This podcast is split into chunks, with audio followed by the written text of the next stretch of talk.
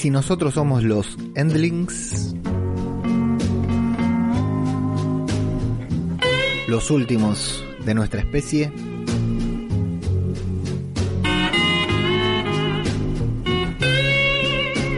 ¿Y si el mundo se está terminando y nosotros no nos dimos cuenta?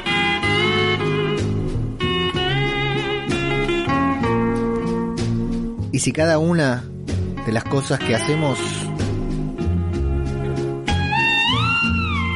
son las últimas cosas que vamos a hacer?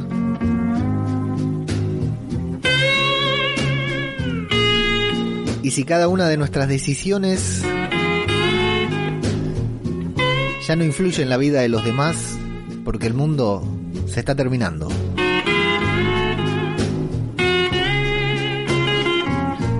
¿Nos daríamos cuenta si así fuera?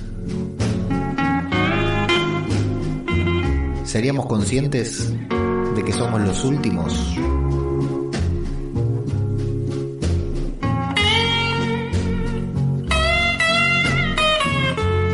¿Tendríamos la suficiente madurez como para aceptarlo? ¿Para soportarlo?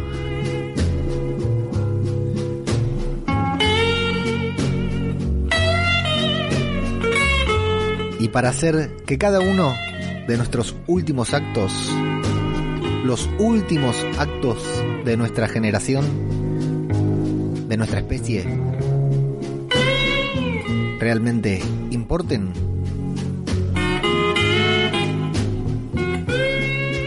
Esto es zombie. Cultura popular. El podcast sobre The Walking Dead World Beyond.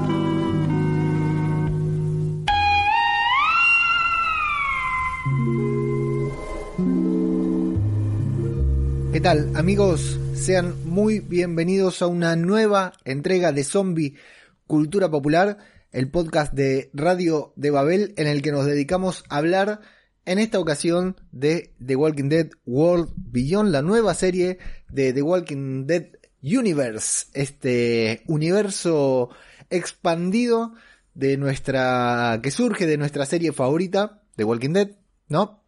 Y supongo que por eso estamos acá todos juntos hablando de esto y que se va expandiendo poco a poco en una noche muy especial para los fanáticos de The Walking Dead porque como sabemos volvió, llegó octubre y con octubre se emitía la semana pasada el capítulo final de The Walking Dead que todavía estamos atravesando las emociones por lo experimentado junto con el primer capítulo de The Walking Dead World Beyond que generó opiniones muy divididas. Hay gente a la que le gustó, gente a la que no le gustó, y gente a la que le da lo mismo y dice, bueno, le doy un capítulo más. Y este segundo capítulo es ese capítulo más que le dio la gente a The Walking Dead World Beyond. Y me imagino que si no les gustó el primero, este segundo realmente debe haber sido un disgusto total. Pero bueno, eh, es lo que hay, es lo que tenemos, es lo que los showrunners nos, nos brindaron. Una decisión polémica. Ustedes ya saben que yo si tengo que hablar mal de algo, no hablo, a menos que se trate de mi suegra. Trato de, si tengo algo para decir, encontrar el punto positivo. Eh, y voy a hacer lo mismo, exactamente lo mismo hoy acá. Eh, fue un capítulo flojito de The Walking Dead World Beyond con algunos puntos interesantes, algunos puntos que vale la pena destacar, pero como segundo episodio de una serie que recién comienza, me parece que eh, fue bastante flojito. Me ilusiono con que tiene todo para crecer, ¿no? Eh, una de las mayores quejas que puedo tener yo para este capítulo tiene que ver con que de todas las dudas, todas las incertidumbres que planteó en el primer episodio, que luego podemos debatir si te gustaron, si no te gustaron, si te, generaron intrigas, si te generaron ganas de seguir viendo la serie o no. Eh, el primer episodio se dedicó a construir un misterio, varios misterios alrededor de todos los personajes. El pasado de Elton, el pasado de Hope, el pasado de Iris, el doctor Leo Bennett, Elizabeth, por supuesto, y todo lo que involucra a la República Cívica Militar, todo lo que fue eh, la colonia campus, aquí en, en Omaha, que es donde estamos. muy interesante todo. Si te gustó, muy interesante. Si no te interesó, no te interesó. A mí realmente me daba ganas, me da ganas de seguir viendo la serie para que me despejen estas dudas. Ahora, en este capítulo no tocaron nada de todos los temas que eh, se propusieron plantear a lo largo de, la temporada, por lo cual eh, para hacer un segundo episodio se cortó mucho la dinámica que la misma serie propuso en el estreno de, la, serie de la temporada. No obstante, vamos a intentar destacar algunos puntos positivos de la trama y si hay algo para decir lo diremos también. Sí quiero aclarar ahora que inevitablemente, por lo general cuando eh, termina The Walking Dead se estrena Fear y nosotros no hacemos podcast de Fear porque a mí en un principio la serie no me gustaba, entonces no le quería dedicar podcast. Ahora me apasiona, es una serie que me apasiona, por supuesto, en gran parte gracias a Plisken, gracias a Garrapato del podcast Aquí huele a muerto, el único podcast en español que se dedica a hablar sobre Fear de Walking Dead. Decíamos que octubre era muy especial porque volvía también Fear con su sexta temporada, que también estuvo postergada por el tema de la pandemia, de hecho aún no la han terminado de filmar. Y Fear es una serie como World Beyond, ¿no? Hay mucha gente que sigue The Walking Dead que no mira Fear y bueno, ha sabido a lo largo de estas seis temporadas con muchos errores construir su propia personalidad. Así que al final, cuando terminemos de hablar sobre The Walking Dead World Beyond, vamos a hacer un pequeño apartado, un bonus track. Les pido permiso y disculpas a Plisken y a Garrapato y enfáticamente recomiendo a cualquier persona que esté escuchando este podcast y que le guste Fear de Walking Dead o que no le guste a ir a escuchar Aquí huele a muerto porque además de hacer la mejor review de Fear de Walking Dead realmente tienen un aprecio muy especial por la serie, por los personajes y son desopelantes. Si alguna vez escucharon aquí huele a muerto, ya saben de qué les estoy hablando y como siempre me invitan a participar, así que allí les mandé un audio comentándoles mis episodios, mis opiniones sobre el episodio El Gran Regreso de Fear de Walking Dead. Así que luego les propongo, si estás escuchando esto, o si lo estás viendo en la transmisión de YouTube, que ahora vamos a ver si, si hay alguien, me imagino una pérdida masiva de seguidores, en consecuencia, ahí está, tenemos a, al siempre firme ahí Jorge Martínez Román, que a pesar de que no le gusta la serie, dice presente en la transmisión de YouTube. Eh, pero bueno, acá vamos a seguir, son 10 capítulos, vamos a seguir adelante y vamos a estar acá y nos vamos a, nos juntaremos todos los martes a hablar un poquitito de Fear, ah, de, ya metí la pata, hablar eh, de, de, Walking Dead World Beyond, hacer la review completa y a comentar, ya que estamos acá, Fear de Walking Dead, es inevitable eh, hacerlo porque bueno, está, se estrenan en simultáneo con World Beyond, ¿cómo vamos a hacer un podcast incluido dentro de Walking Dead Universe y no hablar de Fear the Walking Dead. No obstante, la palabra autorizada, ya saben, la tienen los amigos de Aquí huele a muerto. Eh, www.radiodebabel.com es nuestra página web en donde pueden entrar a leer notas, notas sobre The Walking Dead, sobre The Walking Dead World Beyond, sobre Fear the Walking Dead, sobre Marvel, sobre otro tipo de series, películas, notas generales sobre cine y televisión, eh, referencias sobre Lovecraft Country y atención porque se nos viene de Mandalorian en breve, tenemos un fin de año a tope en Radio de Babel, así que radiodebabel.com pueden encontrar todo lo que estamos haciendo en patreon.com barra Radio de Babel, pueden apoyar este podcast y a este humilde podcaster con ansias de estrella de Hollywood, pueden apoyarnos ahí en Patreon con una mínima suscripción económica eh, desde cualquier parte del mundo. Y bueno, cada vez que nos sentamos acá le agradecemos, le agradeceremos enormemente por su participación, por su colaboración y realmente como siempre eh, mencionar y agradecer a todos los suscriptores que ingresan ahí mes a mes a patreon.com para Radio de Babel para eh, invertir en la industria del podcasting a través de Zombie Cultura popular. Arroba zombicultura en Twitter, arroba zombicultura popular en Instagram. Y dicho esto, comenzamos con la review de The Walking Dead World Beyond, que empieza ya, te quiero decir que me gusta como empieza porque no recuerdo si lo dije en el programa pasado, Pero cuando nos muestran a Iris encarando al Empty, acá les tenemos que decir Empty, recordemos, los muestran encarando que, le van a dar, le va a dar eh, el primer golpe y, cortan automáticamente, nos muestran a Elizabeth en el final del primer episodio de The Walking Dead World Beyond. Eh, ese golpe que, ese medio golpe que le vemos dar a Iris nosotros, que llevamos más de 10 años viendo The Walking Dead, sabemos que con ese golpe no mataba a ningún zombie. Y me encanta que la serie retome exactamente en ese punto y nos muestre que Iris es sumamente torpe para matar un caminante, un empty. Ay, no me puedo acostumbrar a decirles empty. Que es sumamente torpe para matar empties y que al mismo tiempo nos vayan mostrando a Félix dando el tutorial, que está buenísimo el tutorial. O sea, nosotros ya la tenemos clara porque sabemos cómo es, pero tira tres tips muy acertados. Eh, Félix, el personaje interpretado por Nico Tortorella, que ya, ya es sensación, Nico Tortorella, Félix, dentro, entre los fanáticos de, de Walking Dead, de, Walking Dead World Beyond, eh, se está convirtiendo en uno de los personajes favoritos, si se fijan ahí en, en Twitter, en redes sociales, realmente la, la gente lo, lo, aprecia mucho y creo que hace una muy buena interpretación de, de tipo eh, rudo, eh, medio, no marginal, pero sí eh, un tipo rudo, una especie de, de Daryl, eh, un poco más carilindo podría ser. Eh, seguramente si me escucha por suerte no me escucha. Nuestra amiga Karel de México que, que está viviendo ahora en Estados Unidos. si me escucha que lo comparo con Daryl me estaría insultando. Ella que se ha casado, psicológicamente se ha casado con Daryl. ¿Qué dice Félix? Bueno, primero directo al cerebro. ¿Cómo sabemos si le damos al cerebro y cuál es la forma más fácil de darle al cerebro? Cuenca del ojo directamente, claro, porque por ahí el cráneo todavía es duro, es más duro que el ojo, entonces la mejor forma de apuntarle al cerebro es yendo al ojo.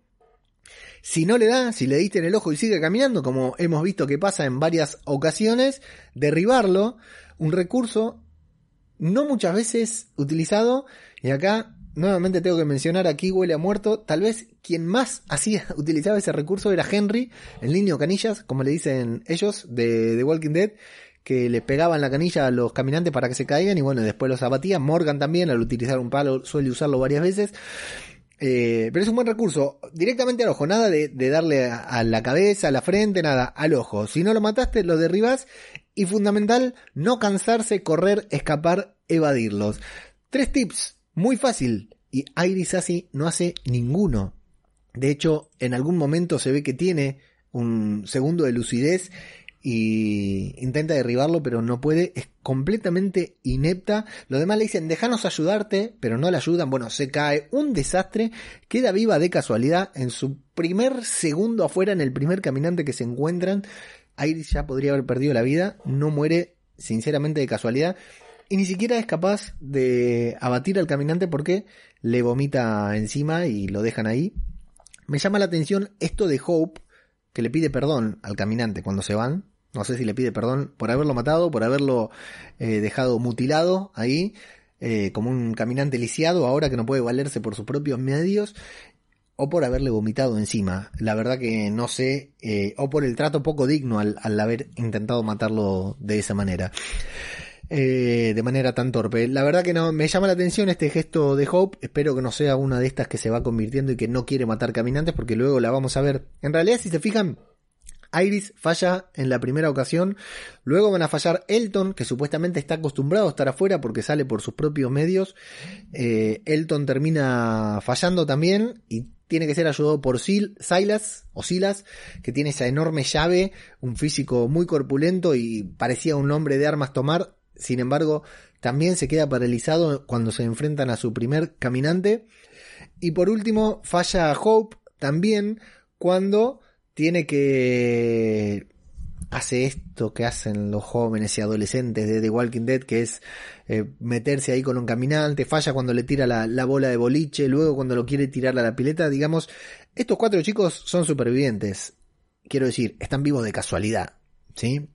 Eh, los cuatro podrían haber muerto, pero sí vemos cuál es la diferencia entre una chica como Judith, criada y nacida dentro del apocalipsis, pero criada y valiéndose, eh, Judith nació mientras un caminante, eh, mientras los caminantes estaban atacando la prisión, ¿sí? Desde el minuto uno la vida de Judith está corriendo riesgos. Sin embargo, estos chicos han crecido y vivido en, cautiverio, por decirlo de una manera, ¿no? Aislados, tienen toda la teoría, tienen todo el conocimiento, tienen todas las herramientas, tienen toda la salud, porque incluso eh, a nivel alimenticio deben estar mucho mejor que Judith y que cualquier joven o niño criado fuera del apocalipsis. Sin embargo, enfrentarse a un caminante por primera vez no es para nada fácil y esto es lo que nos muestra la serie. Por supuesto que a nosotros, a nosotros nos indigna como espectadores con 10 años de experiencia en ver matar zombies, nos molesta, nos indigna porque decimos, vamos, amigo, no es tan fácil y encima te dieron la clase en primer año de la escuela, dice después Elton, que eh, Félix les dio la clase en el primer año.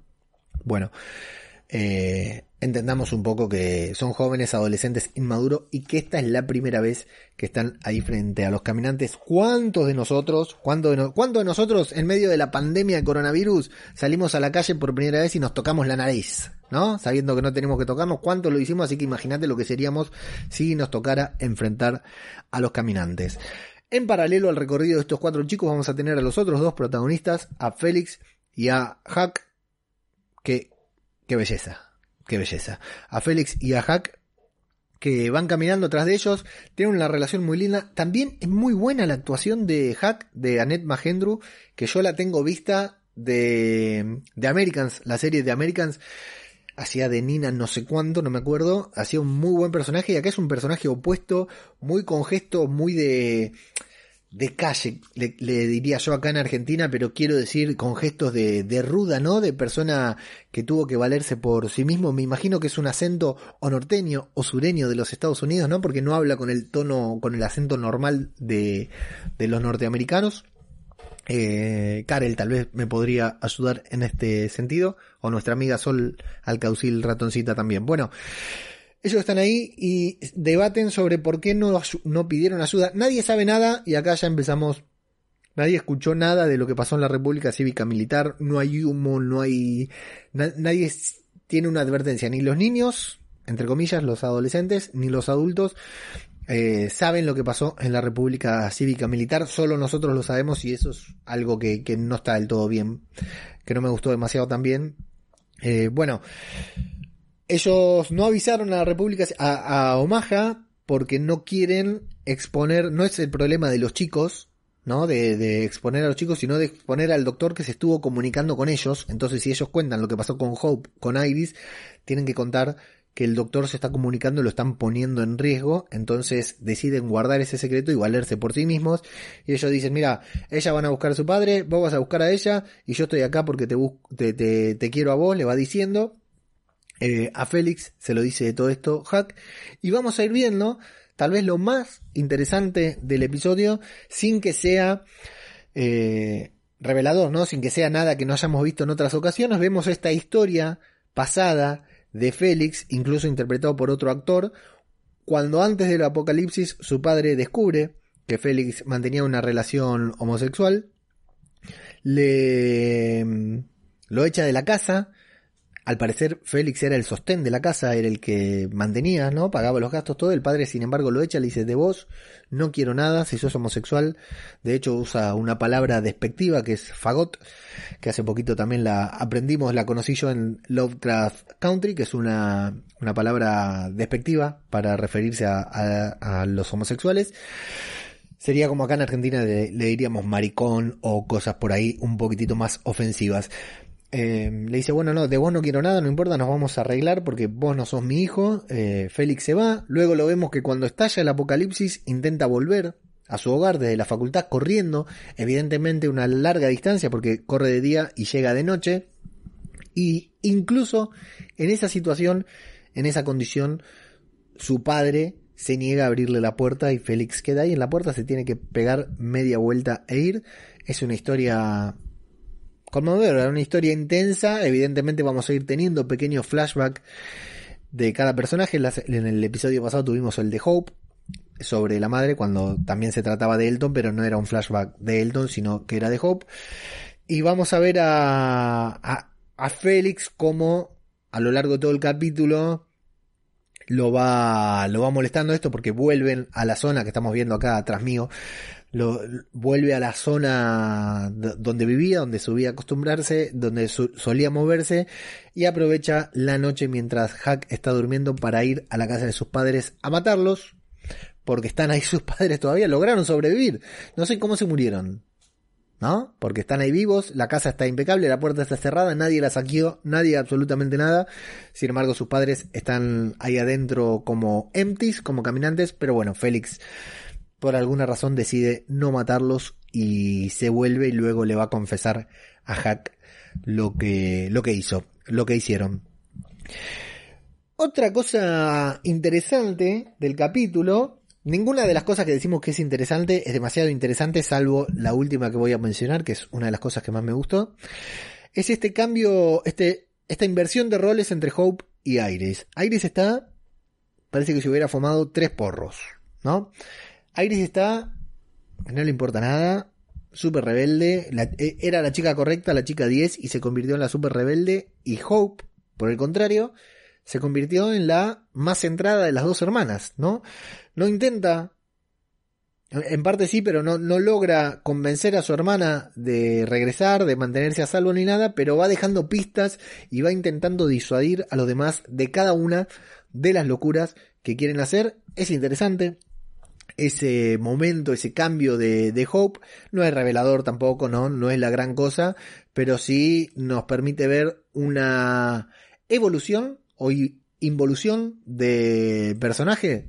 Vaya a saber uno qué tipo de, de, de, de, evolución o involución es, pero bueno, hay un cambio ahí entre las dos. La que nosotros pensábamos que iba a ser la rebelde, termina siendo coherente, la que hay muchos que en el episodio pasado les molestó por su actitud eh, desinteresada por todo, termina siendo la más coherente de las dos hermanas y la otra que era infumable para mí, sigue siendo infumable, Iris, pero bueno, eh, se volvió un poquitito más inconsciente y a cada rato está tomando pésimas decisiones que, que pueden afectar la supervivencia del grupo, claramente. Por otro lado, vamos a... Bueno, empiezan estas interacciones entre los jóvenes y esta es la que iba a decir que es la que más me interesó de todas, que es la charla que se va a dar entre Elton y Hope. Realmente creo que es lo mejor del episodio. Este personaje de Elton, que la tiene bastante clara. Hope ya le dijo a Hack en el episodio pasado que estaba segura que la humanidad se iba a terminar, que estaba liquidada por eso no tenía esperanzas en un futuro mejor, pero no tanto por los empties, sino porque la humanidad es una cagada. ¿Por qué? Porque en su memoria una mujer embarazada puede matar, asesinar a una madre y ella matar a esa mujer embarazada, entonces no hay parámetros, ¿no? En el mundo de Hope, a eso sumale los empties. Eh, pero bueno, es como una actitud de, punk rock, ¿no? Eh, el mundo es una mierda y listo. Elton se basa, no sé si ya lo dijeron en la serie, pero por ahí se pudo leer que los padres de Elton eran científicos, entonces tiene un fundamento más teórico para considerar también que es el fin del mundo. Y acá a mí esto, sí, eh, me parece un muy buen concepto de la serie de The Walking Dead World Beyond, un muy buen concepto de Elton, esto de que el mundo ya se terminó, es cuestión de tiempo.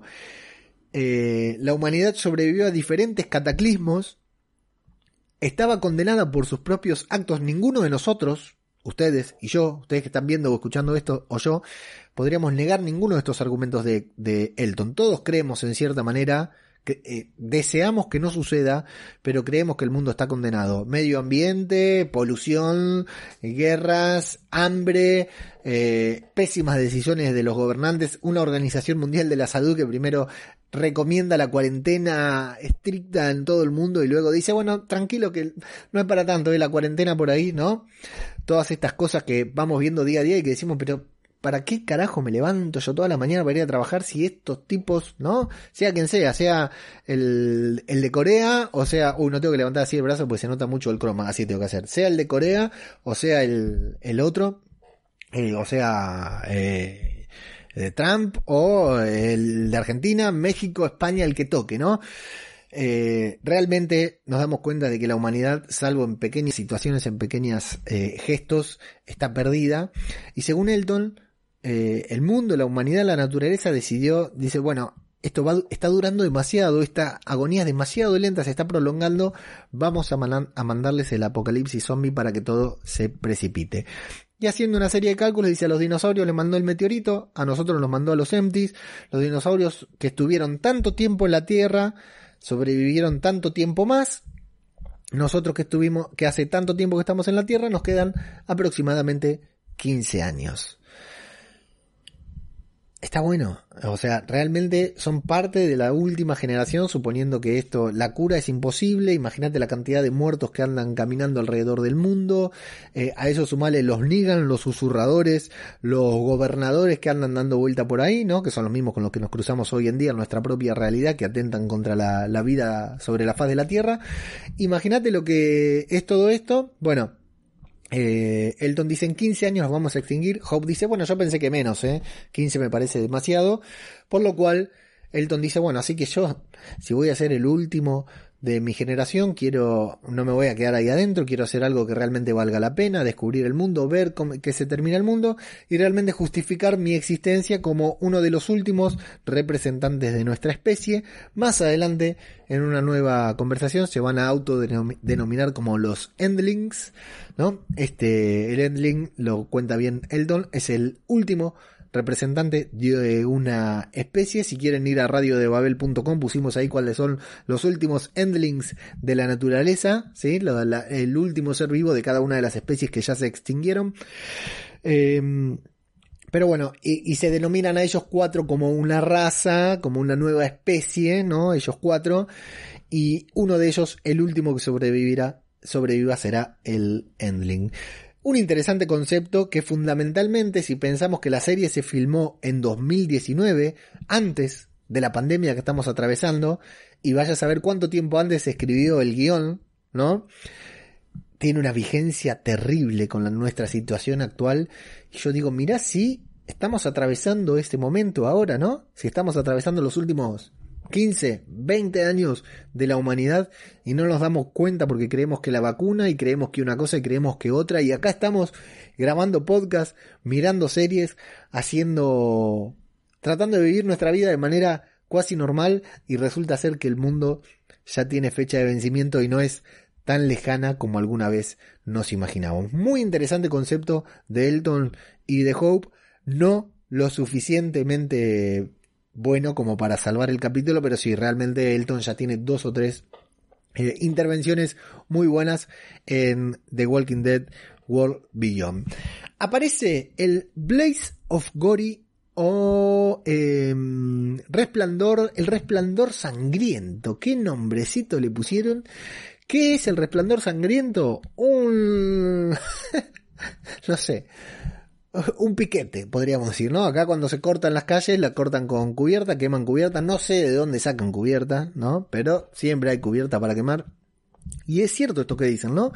Eh, de hecho lo estuve investigando, lo pusimos también en radiodebabel.com, que es cierto, tiene fundamentos eh, físicos Em, químicos, por decir de una manera, eh, Elton, y que los neumáticos es uno de los incendios, primero, de los fuegos más tóxicos y también más difíciles de apagar, de contener. Cuando se, se incendia una pila de neumáticos, es muy difícil trabajar en la extinción de ese fuego, por lo cual, tal como dice Elton, eh, un incendio de varios años en el que ya no hay bomberos, por supuesto, nadie que lo vaya a contener, se puede prolongar casi indefinidamente. ¿Qué pasa con este incendio, con este Blaze of Gory?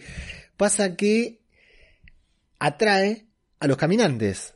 ¿Se acuerdan que ya lo vimos en Alejandría y en otros momentos que no solo con música, sino también con fuego, con calor, se puede atraer a los caminantes? Eh, lo vimos en Hilltop, lo vimos en Alejandría también, cuando vuelve Daryl con, en el episodio No Way Out, No Way Out, uno de los mejores episodios de The Walking Dead. Funciona como faro al cual los caminantes se acercan uno por uno, se van acercando y se mantienen ahí alrededor del calor distrayéndose de eh, otras cosas como el sonido y los seres vivos que por lo general los atraen. Es una llamarada tan grande, es un calor tan intenso, es un humo tan alto que atrae a caminantes de todas las regiones Y eso justamente justifica el hecho de que ellos se encuentren con pocos caminantes en su camino. En este camino que están andando en esta zona. Pero bueno, ese Blaze of Gory es este resplandor sangriento. Es un lugar por el que tienen que atravesar. Podrían sortearlo. Pero si lo sortean se atrasan no sé cuántas horas. Por lo cual es muy probable que Félix los encuentre y los haga volver. ¿A dónde? No saben que creemos nosotros que no tienen a dónde volver. Entonces deciden, por iniciativa de Iris, aunque Hope le dice, mamita, nos estamos equivocando, estamos metiendo la pata. Iris dice, vamos a mandarnos ahí. Y Elton dice, los vamos a eludir, como nos dijo eh, Félix, como nos enseñó Félix. Hope es la única que tiene dos dedos de frente dice, muchachos, ya nos enfrentamos los caminantes y fracasamos en todos nuestros intentos. No lo hagamos en un lugar donde sabemos que está repleto de empties porque nos van a hacer cagar y no vamos a llegar al tercer capítulo de la serie. Previamente, en un muy buen momento, con un caminante que prácticamente está sacado de las páginas del libro que recomendé en el podcast pasado, Buenos Aires BZ, de Julio Rembado. No quiero que crean que me estoy abusando de este, de, mencionar el libro, pero realmente, si leen Buenos Aires BZ, se van a sorprender con, porque este caminante, esta escena está sacada de una página del libro de Julio Rembado, literal, es muy bueno.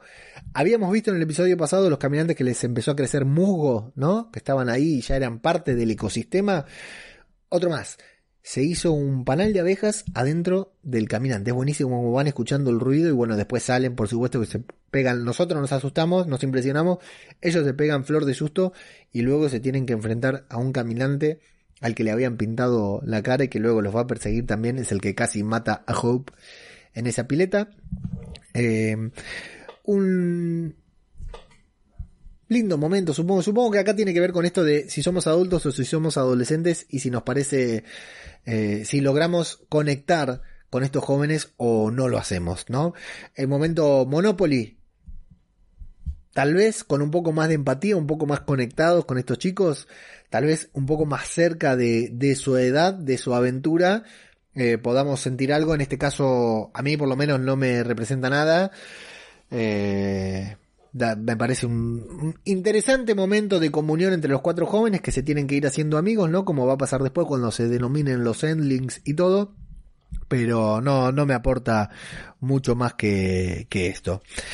Eh, en el plan es Aylas, es Aylas, es Silas quien cuando están viendo qué hacer con el Blaze of Gory, si directamente rodearlo o qué, bueno, empiezan a, determinar esto de que Félix claramente les está pisando los talones y eso que no saben que Hope le va dejando pistas.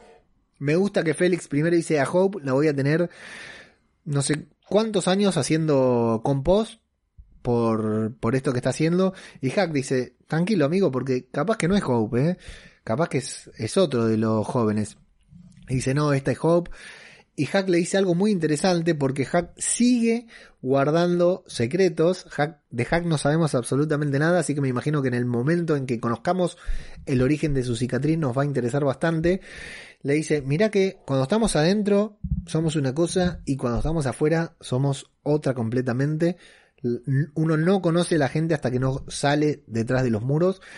Algo muy real que dice Hack. Así que vamos a ver qué, qué, qué pasa con, con Hack y qué pasa con, con este, con este, esta revelación de Félix cuando se dé cuenta que eh, no es Hope, que Hope justamente es la que le va dejando las pistas a, a Félix.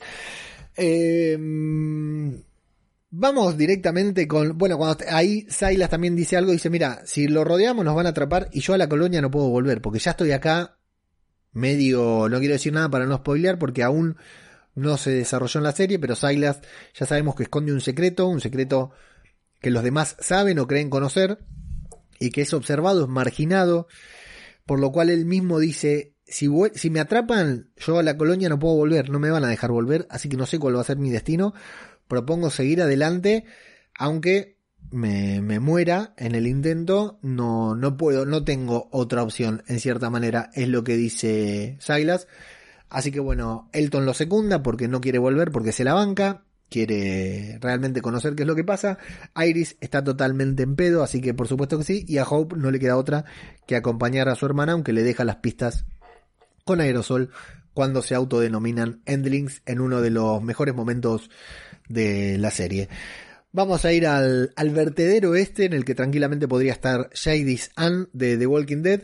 Vamos a ir al vertedero este en el que eh, intentan sortear a los caminantes. Hay mucho humo, hay muchos caminantes. No pasan demasiadas circunstancias, ¿no? Eh, me imagino que para ellos habrá sido todo un momento, pero para nosotros, la verdad, eh, es un momento más en, en la serie. Eh, fundamentalmente acá nos siguen mostrando con este tutorial que les dio Félix, que le dice chicos, mientras ustedes vean el sol y sepan qué hora es, van a saber dónde está el norte, a dónde tienen que ir, bueno, medio que se pierden porque hay demasiada, demasiado humo, dejan de ver el sol. Eh, la verdad que más allá de dejar ver el sol, estaban medio en aprietos igual, de todas maneras corriendo logran eludir a los caminantes, y atravesar esa reja que creían que era el final del vertedero, el final del resplandor sangriento, pero se encuentran con que había un resplandor sangriento 2, había otra parte del vertedero mucho más grande, se hizo de noche, me imagino que están muy cansados, me imagino que están un tanto desmotivados, hambrientos, débiles, y se encuentran ahí los cuatro con que es un lugar al que prácticamente es imposible acceder y encima han quedado en el medio. O sea que volver es imposible, avanzar es imposible y ni que hablar cuando lleguen Félix y Hack que también los están poniendo en riesgo a, a ellos, ¿verdad? En este momento. Así que ahí se quedan. Elton tiene un plan, un pseudo plan, que es el de ir, eh, arriesgarse uno, activar una sirena, probablemente sacrificarse, ¿no? Porque todos los caminantes se van a ir hacia la sirena que está dentro del mismo Blaze of Glory, del mismo entorno que atrae a los caminantes, encender la sirena, distraer a los caminantes para que esos tres puedan pasar. Y bueno, eh, uno de ellos tendrá que sacrificarse o no, tal vez tenga suerte y pueda sobrevivir. Eh, no está de acuerdo, deciden pasar la noche ahí, deciden eh, pensarlo, deciden estudiarlo al día siguiente ya habiendo descansado, pero Hope, nuestra querida Hope rebelde, dispuesta a dar todo por su hermana, dispuesta a dar todo por su padre, se levanta en mitad de la noche y encara en la misma escena que habíamos visto al inicio del episodio, eh, encara hacia la sirena, la va a hacer sonar, lo va a agarrar a los otros dormidos, no van a entender qué pasa y van a tener que correr, pero bueno, en vez de avisarles, se va sola porque sabe que no la van a querer.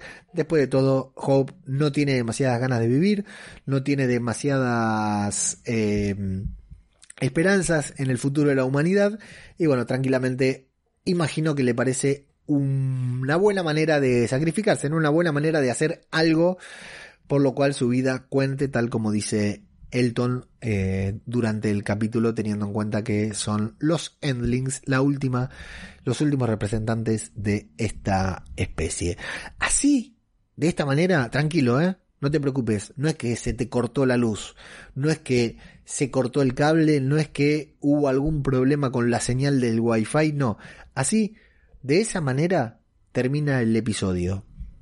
Completamente anticlimática, con un cliffhanger que la verdad que no nos deja gran, gran incertidumbre, porque si bien la vemos a Hope caminando decidida, es muy poco probable que muera, al menos al inicio del otro episodio. Cualquiera de estos cuatro podría morir, sería un buen, una buena sorpresa, ¿no? Que alguno de estos cuatro muera.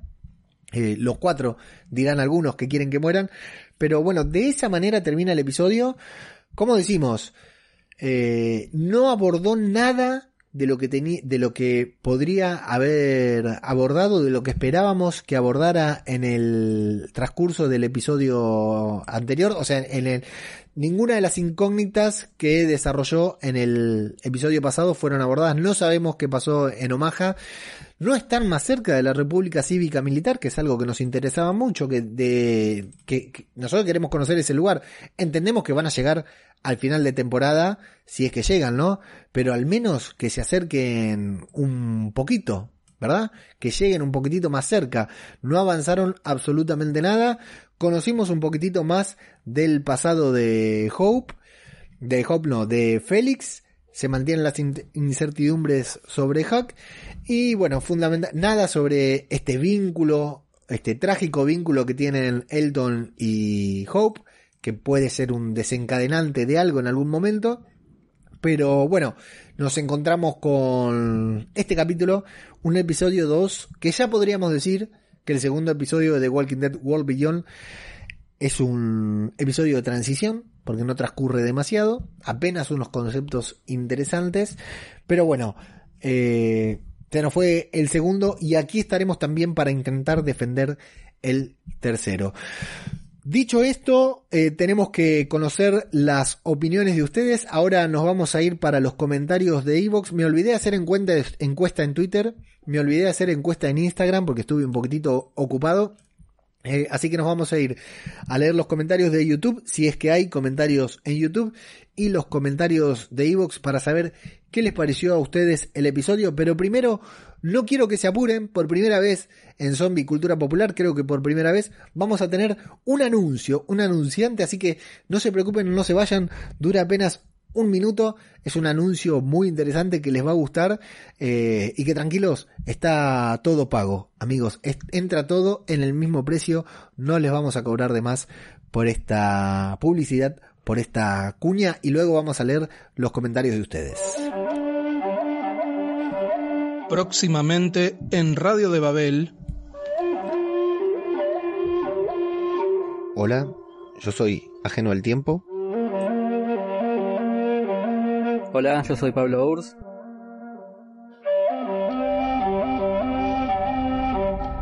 Yo soy Antonio.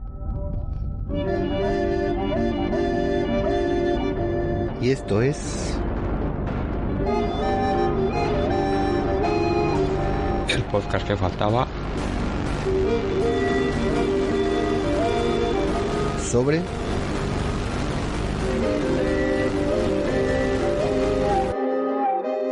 de Mandalorian.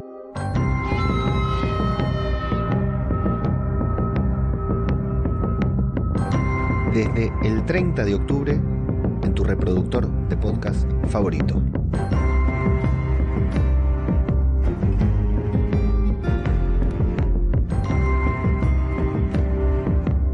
www.radiodebabel.com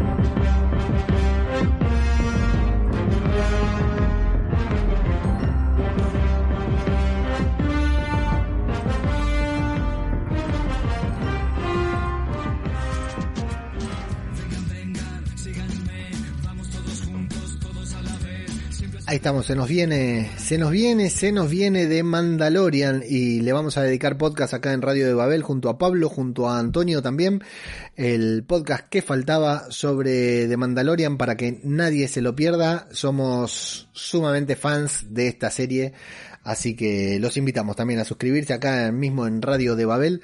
Van a encontrar el enlace. Bueno, vamos a cerrar nuestra Reseña sobre The Walking Dead Wall Beyond. Déjenme chequear que se esté escuchando todo bien. Sí, parece que sí. Este es mi micrófono. Y esta es la música que se debería escuchar bajita, porque yo la escucho muy, pero muy fuerte. No sé por qué mierda me pasa esto. Bueno, nos vamos a YouTube primero. A ver, eh, hay gente en YouTube que grande a pesar del capítulo malo. Saludamos a Jorge Martínez Román desde México que nos saluda. Un abrazo muy grande. Marcela nos dice, hola, estoy adaptándome a la serie. Hay que darle una chance. Saludos. Sí, coincido, Marcela, ¿eh? No es la mejor de serie del mundo. No creo que lo sea nunca. Pero es interesante, es interesante. Y bueno, sí, mientras haya caminantes, mientras haya muertos, le vamos a prestar una atención y nosotros vamos a estar acá para hablar de la serie, analizarla y todo. Viene Jorge Martínez Román y me dice, me parece lento el inicio de esta serie. La voy a ver toda solo para seguir escuchando el análisis de zombie cultura popular. Le doy un 4 al capítulo y ya con el análisis de Leo sube a 7. Bueno, tampoco exageremos Jorge, ¿eh? yo sé que le pongo mucha onda, pero sí, no, no fue un buen capítulo, no fue un buen capítulo. Fundamentalmente no fue un capítulo número 2. ¿eh? Podría haber sido... soportaba, me parece, aceptaba un capítulo así en la mitad de la serie, ¿no? Cuando ya atrapó a los fanáticos. Pero después de, un primer episodio eh, que no convenció demasiado, pero que tuvo muchos factores interesantes, un capítulo así, la verdad que me parece un desperdicio de, trama, de argumento. Tendría que haberle puesto mucho ritmo para que, eh, o tal vez le pusieron el ritmo y esto es lo que va a ser la serie y punto, ¿no? Eh, pero yo hubiera preferido también, como fan de The Walking Dead Universe, como fan del universo de Walking Dead, como defensor de la serie, que yo sé que al martes me voy a sentar acá a defender la serie, eh, me hubiera gustado un capítulo más. Me, me, hubiera gustado que los showrunners me apoyen un poquitito, ¿no? En mi trabajo, entre comillas, de defender la serie. Rodrigo Miranda Soler, como siempre viene, dice, Félix pone la voz como Batman. En las entrevistas no habla así, para nada. De hecho, pone la boca de costado para parecer más recio. Félix, para nada, ¿eh? es un tipo súper amoroso. Tal vez un poquitito sobreactuado en su rol de tipo duro, ¿no? Pero sí, pone la voz ronca como si fuera Batman, es cierto, Rodrigo. Agustín García dice, el actor se define como ambos géneros. Hay veces que él habla de forma masculina y otras veces de forma más femenina en las entrevistas. También lo he escuchado, sí, tiene eh, charlas y opiniones muy diversas en cuanto a su propia sexualidad. De hecho, si no me equivoco, encarna un personaje gay. Si no me equivoco, no quisiera asegurarlo porque la verdad que me parece al pedo, pero creo que es un, un representante de la comunidad LGBT etcétera, porque sé que se le agregan otras iniciales también al final, pero no me las aprendí de memoria. Eh, pero eh, me, parece una muy buena interpretación y de hecho que interprete a un personaje eh, homosexual me parece siempre tengo nunca sé si decir homosexual si decir gay qué, qué carajo de qué manera definirlo hay tanta corrección política ahora que me resulta imposible eh, manifestarme de manera cómoda y aparte uno nunca sabe cuándo sale un prejuicio, ¿no? En las propias palabras de uno. Pero sí, eh, a mí me parece una buena interpretación de Nico Tortorella, es muy buena.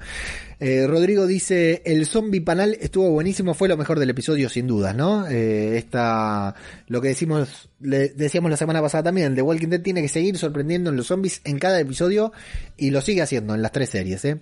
Agus García dice, lo de la casa del árbol fue muy inteligente, me sorprende recién, ahora vemos esto en la franquicia, es cierto, ¿eh? En vez de refugiarse en una casa, se fueron a la casa del árbol, en donde, está bien, podía pasar que a la noche se despertaran y hubiera una horda enorme.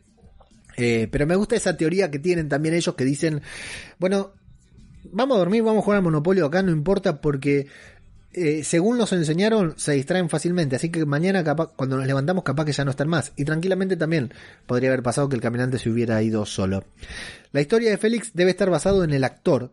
A él lo rechazó su familia en día de acción de gracia cuando hizo pública su pansexualidad y su matrimonio poliamoroso. Sensacional historia, Agus no la conocía.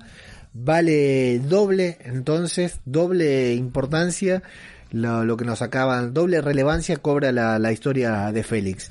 Muy bueno que le hayan, que hayan decidido contar una historia similar a la que le pasó el actor, me parece toda una, una manifestación, ¿no? Toda una declaración de intenciones de la serie, de los showrunners, del actor. Excelente, Agus, lo voy a investigar. Muchas gracias por la info. Rodri me dice, ¿ya viste el capítulo de Fear? Capitulazo terminamos con los comentarios y vamos a hablar un poquitito de Fear porque es inevitable capitulazo de Fear de Walking Dead. Jorge Martínez Román dice, bueno, Jorge Martínez Román nos habla un poquitito de Fear. A ver, son los comentarios de Fear. Eh, bueno, acá Rodri nos dice, los comentarios estos de Fear los leo ahora cuando hablamos de Fear, si les parece. Rodri, Rodrigo Miranda Soler dice, me encantan los escenarios, hace mucho que quería ver zonas urbanas devastadas. Es cierto, em, Rodrigo, eh, es, son, parece una guerra, ¿no? Eh, como que nos sacaron de ahí. Nos, siempre nos muestran lugares vacíos, lugares desiertos, pero no nos muestran estos lugares eh, así, tan derrumbado, digamos, por medio de, del en medio del apocalipsis. Y por último, Rodrigo nos dice, ojalá en el futuro veamos más combinaciones entre zombies e insectos. Me pareció, la verdad, que un hallazgo y vuelvo a repetir en Buenos Aires BZ, el libro de Julio Rembado, en el que hay un apocalipsis zombie aquí en Argentina, en Buenos Aires puntualmente. Eh, pasa algo bastante parecido, no parecido, pero eh, salen algunos insectos de algunos caminantes y no quiero decir más para no spoilear. Nos vamos a Evox y luego leo los comentarios sobre Fear de Walking Dead. Eh, Kiko Trillo Bagués dice Pole, porque llega primero. Kiko Trillo Bagués dice, además del primer capítulo. Y Kiko Trillo Bagués dice, ya que nadie dice nada, ya digo yo que esta serie promete. Bien, te apoyo, Kiko, pero viene después a Jesús y dice, promete. Mucho tiene que mejorar, dice a Jesús, así que imagínate lo que opinará Jesús de este capítulo, del segundo episodio. Ojalá venga a dejarnos el comentario también. Freud24 dice, va mejorando poco a poco el primer capítulo. Y las series de The Walking Dead están subiendo al el nivel de su música. Sí, eh, musicalmente a mí me encanta. Hay un especial, te recomiendo Freud, no sé si lo habrás escuchado. Un especial de las canciones de la novena temporada y dentro de poquito vamos a sacar el especial con la música de la temporada 10 de The Walking Dead. Nacho Cuarto dice, no sé si la veré con tanto protagonista juvenil, no creo que sea para mí. Si en una película o serie postapocalíptica no empatizas con los personajes, mal asunto. La serie que he visto esta semana, su primera temporada, y os recomiendo si les gusta la época victoriana y la fantasía es Carnival Row. Me la han recomendado, pero todavía no le presté atención. Nacho. Egoich, el querido Egoich, viene y dice, Leo, no te pases, habla por ti. Yo a mis casi 40 años estoy igual que a los 16. Muy bien, Egoich, mandame una foto. No una foto polla, eh, una foto nada más. Exmon dice, el final es algo prometedor, pero casi abandono la mitad del episodio y eso que tengo buenas tragaderas. Muy bien, sí, el final del capítulo pasado fue muy bueno. Nada que ver con el final de este capítulo.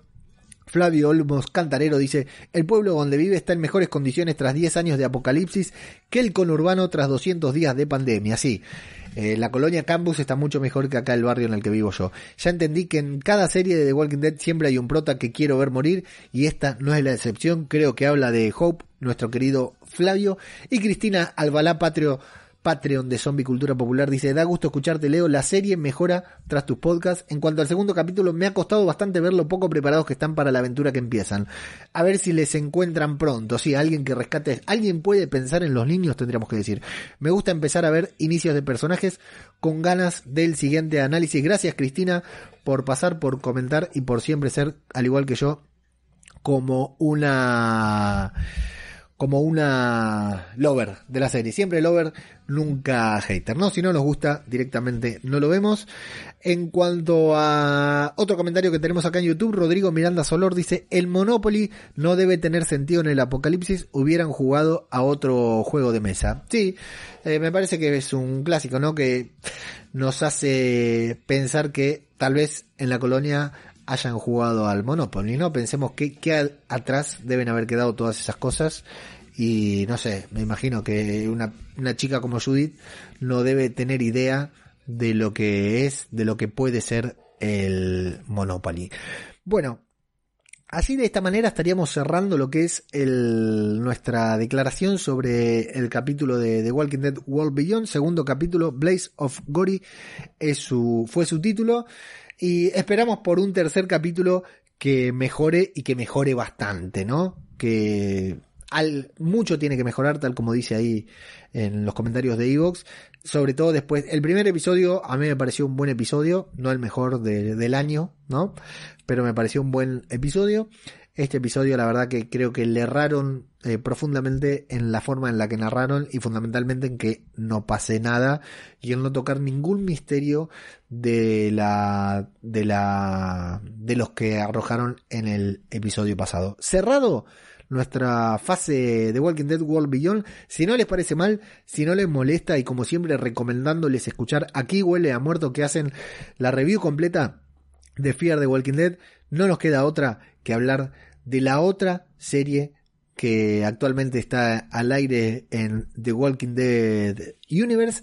Se trata nada más ni nada menos que del primer episodio de Fear The Walking Dead.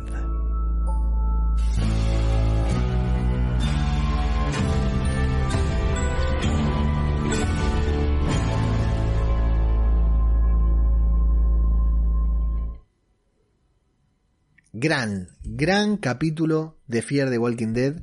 Nadie nadie estaba preparado para un capítulo tan bueno. A mí me gusta mucho que Fear tenga consistencia, ¿no? Porque tuvo un muy buen capítulo y tuvo eh, algunas cosas así de esas que un poco nos hacen reír, ¿no? Que son medias bizarras. Eh, me gusta que Fear se abrace a sí misma.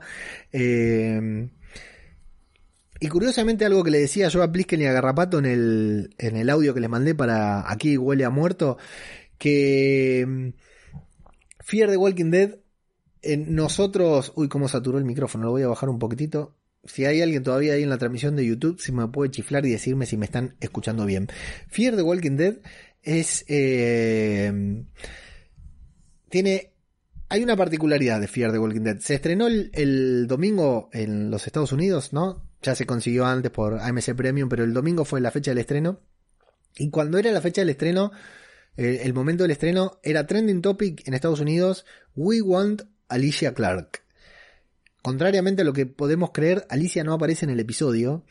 Y Alicia es el personaje, más allá de que algunos la odien, Alicia definitivamente es la imagen de The Walking Dead, porque es hermosa, por supuesto que a mí me gusta, al igual que, que a nuestro querido Kamui Do Urden.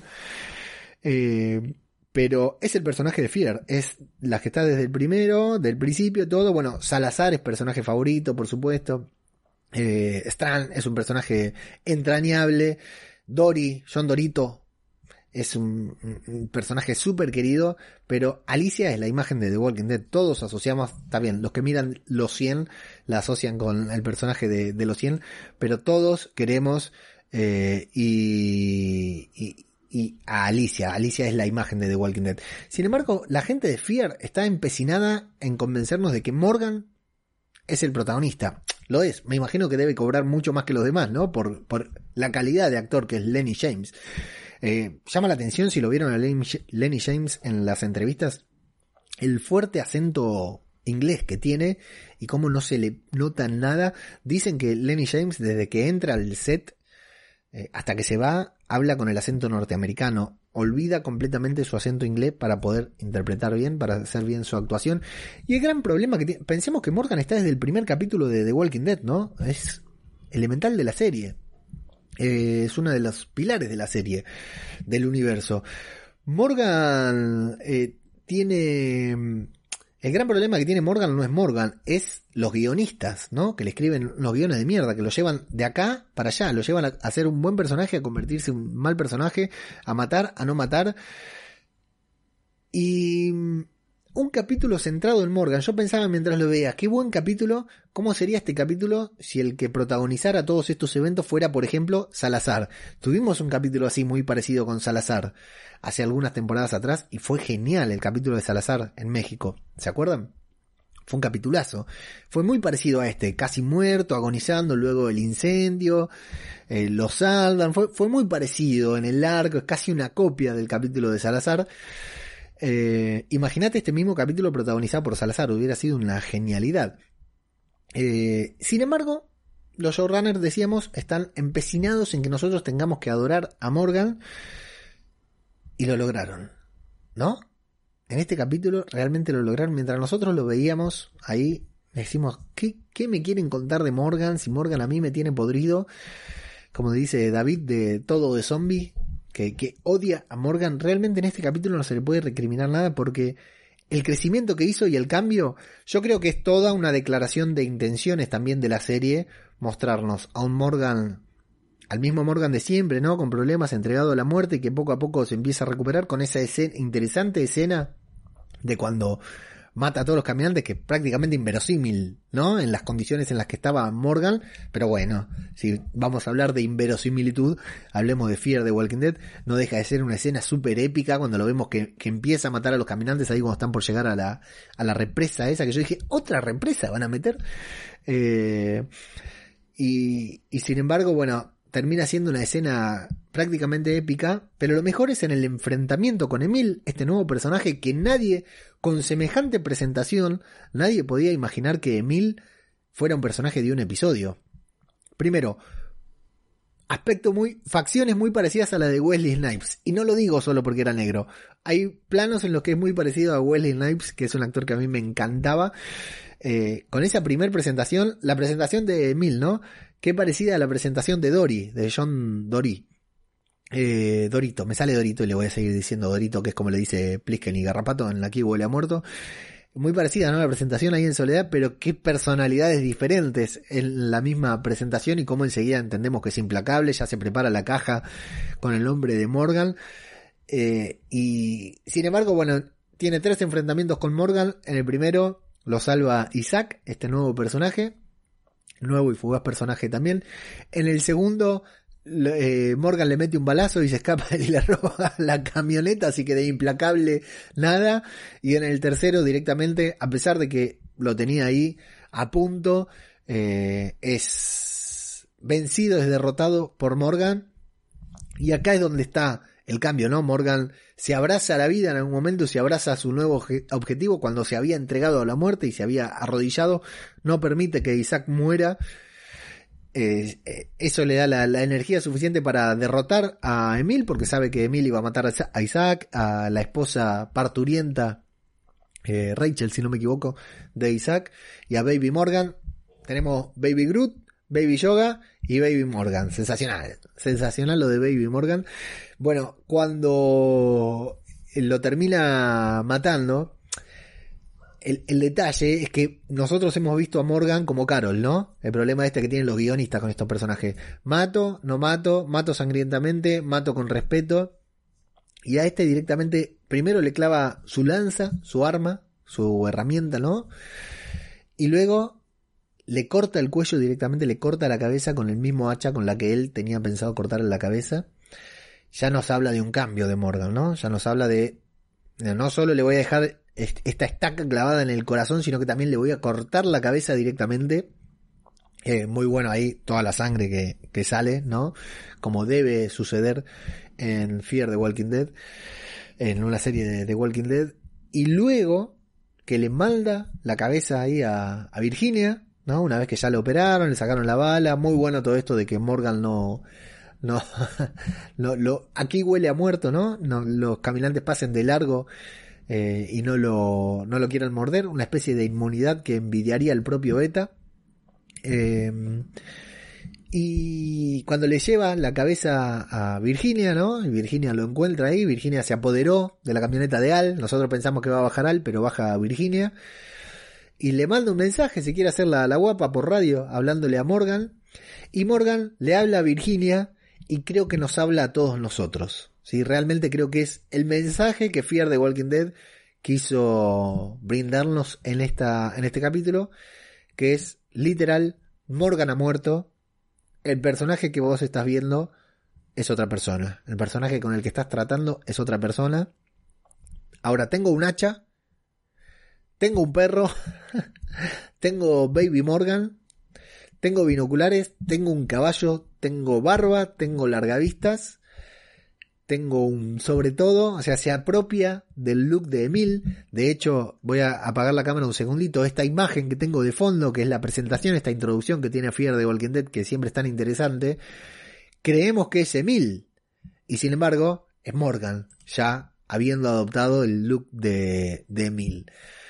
Es muy interesante este cambio, porque es un cambio de look, es un cambio de registro del personaje, es un cambio de, actitud, y creo que claramente nos marca el cambio que la serie tiene planeado para nosotros, los espectadores. Eh, brindo por eso, ¿eh? Brindo por eso con lo, por los showrunners, con el Scott fucking Gimple. Brindo por ustedes. Celebro este cambio, celebro este muy buen capítulo. Eh, me imagino que así como este capítulo fue de Morgan, cada capítulo será algo que ya nos habían adelantado, ¿no? en los comentarios y en los paneles que habíamos visto que se iba a tratar de diferentes personajes cada capítulo. El próximo ya sabemos que es de Alicia con Víctor, con Víctor Strand, así que va a ser un buen capítulo seguramente. La veremos Alicia pintando árboles por ahí, pintando mensajitos con estas cosas que hacen los guionistas también, pero realmente, realmente muy interesante. Como siempre tiene que tener sus partes eh, de risa, como este refugio que se había construido Morgan arriba de un tanque para, para Grace. Eh, esas cosas prácticamente sin sentido, ¿no? Que solo a Morgan se le podía ocurrir, pero bueno, es un cambio total. La verdad, eh, me encantó. Y bueno, si hablamos de Fear the Walking Dead, Fear the la temporada anterior empezó con un avión estrellándose en medio del apocalipsis y ese avión de ese avión se bajaba Alicia y se ponía a matar caminantes, a lo loco. Así con un hacha se ponía a matar caminantes para un lado y para el otro. No tenía sentido con nada. Bueno, tenemos que hablar de escenas sin sentido. Hablemos de ese submarino que aparece ahí. ¿Qué, ¿Qué sentido tiene poner un submarino ahí en donde no sé si es un océano? ¿Cómo llega un submarino a ese lugar? No sé si le van a encontrar un sentido, pero bueno, Fear the Walking Dead nos hace esto y la verdad que está bien. Como ya estábamos aplaudiendo por el final de Morgan, ¿no? Por el momento en que Morgan mata a Emil, por el nuevo look de Morgan con barba, sombrero muy parecido al de Rick Grimes, con sobre todo con un hacha, porque piensa, me llevo el palo, me llevo el hacha, me llevo el hacha porque soy un nuevo Morgan. Ya no soy el del palo, ya no me van a poder decir Donatello. Y, y en la siguiente escena te muestran el submarino para que yo aplaudí. Cuando vi el submarino me estallé en carcajadas y me pareció genial. No tiene sentido con nada. No creo que le encuentren un sentido al submarino, pero ah, leí un tuit que decía a Morgan le das un submarino y lo sale manejando. Me pareció genial. Eh, y el misterio de la llave, por supuesto, tiene que haber un misterio. Si hablamos de misterios en World Beyond, tiene que haber un misterio. ¿Qué será lo que abre esa llave? ¿Qué secreto esconde una llave que buscaba Emil eh, a pedido de otras personas y que esperaban estos dos individuos ahí en el submarino eh, que la aportaba Walter, pero que ahora está en poder de Morgan? Sí, fue un muy buen capítulo, un muy buen capítulo de Fear the Walking Dead, no lo dudo. Quiero ver qué opina acá la pandilla que está haciendo el aguante en YouTube. Tenemos primero a Jorge que nos decía Fear, Morgan Reloaded. Parecía un crossover con John Wick, con Lovecraft Country. Le dieron un hechizo de protección como el de Leticia Morgan en su mejor versión, como comentás en Twitter. Sí, realmente eh, no hemos visto a este Morgan. Bueno, tal vez el más parecido era el Morgan loco allá que se encontraron en algún capítulo, se encontró Rick, que casi le- lo, lo acuchilla. Eh, luego tenemos otro comentario de Fear. Teníamos otro por acá, ¿o ¿no? Ah, eh, Rodrigo nos preguntaba si lo habíamos visto. Ya estamos hablando aquí. Y escenarios en el futuro, el Monopoly, esto ya lo leímos. Acá, Agus dice, ojalá que los showrunners de Fear hayan escuchado las críticas después de la desastrosa temporada 5. Sí, sí, porque había mejorado Fear. Y la quinta fue como un desperfecto total, ¿no? Un, un sinsentido que igual, bueno, la salva el hecho de que uno ya está en- encariñado con los personajes. Eh, bueno, me avisan que me escucha bien. Félix, Alicia y Rick me recalientan, dice Agus, muy bien ahí, muy bien ahí. Eh, sí, a mí, Alicia, pero Félix tiene una facha bárbara, eh, tiene una facha y un físico impresionante, sí, la verdad que sí. Rodri dice, los nuevos showrunners les chupa un huevo los personajes originales, porque no los crearon ellos. En la temporada 4 se notó muchísimo cuando mataron dos protagonistas. Sí, fue lamentable, pero bueno, lo cierto es que los actores también se querían ir. Eh, y hasta ahora no han matado a ninguno de los protagonistas que ellos hicieron. Es cierto, ¿eh? Es más probable que muera Luciana, dice Rodrigo, es cierto, ¿eh? Eh, sí, es otra serie. De, la, de aquella serie que, que arrancó en aquella vieja temporada con nuestro querido Travis, eh, es, es, es otra serie. Supuestamente el próximo episodio será protagonizado por Alicia y Strand. Sí, habrá una bomba atómica en el submarino. Mi teoría, dice Agus, muy bien. Y Rodri dice, ojalá que veamos una Alicia más asesina. Sí, la Alicia artista me parecía un desperdicio de personaje, la verdad que sí, Alicia eh, tiene que ser una, sí, sí, una mujer implacable, ¿no? Infalible. Eh, no tiene que tener vacilaciones, tiene que ser la líder del, del grupo, del equipo, tiene que ser Alicia claramente.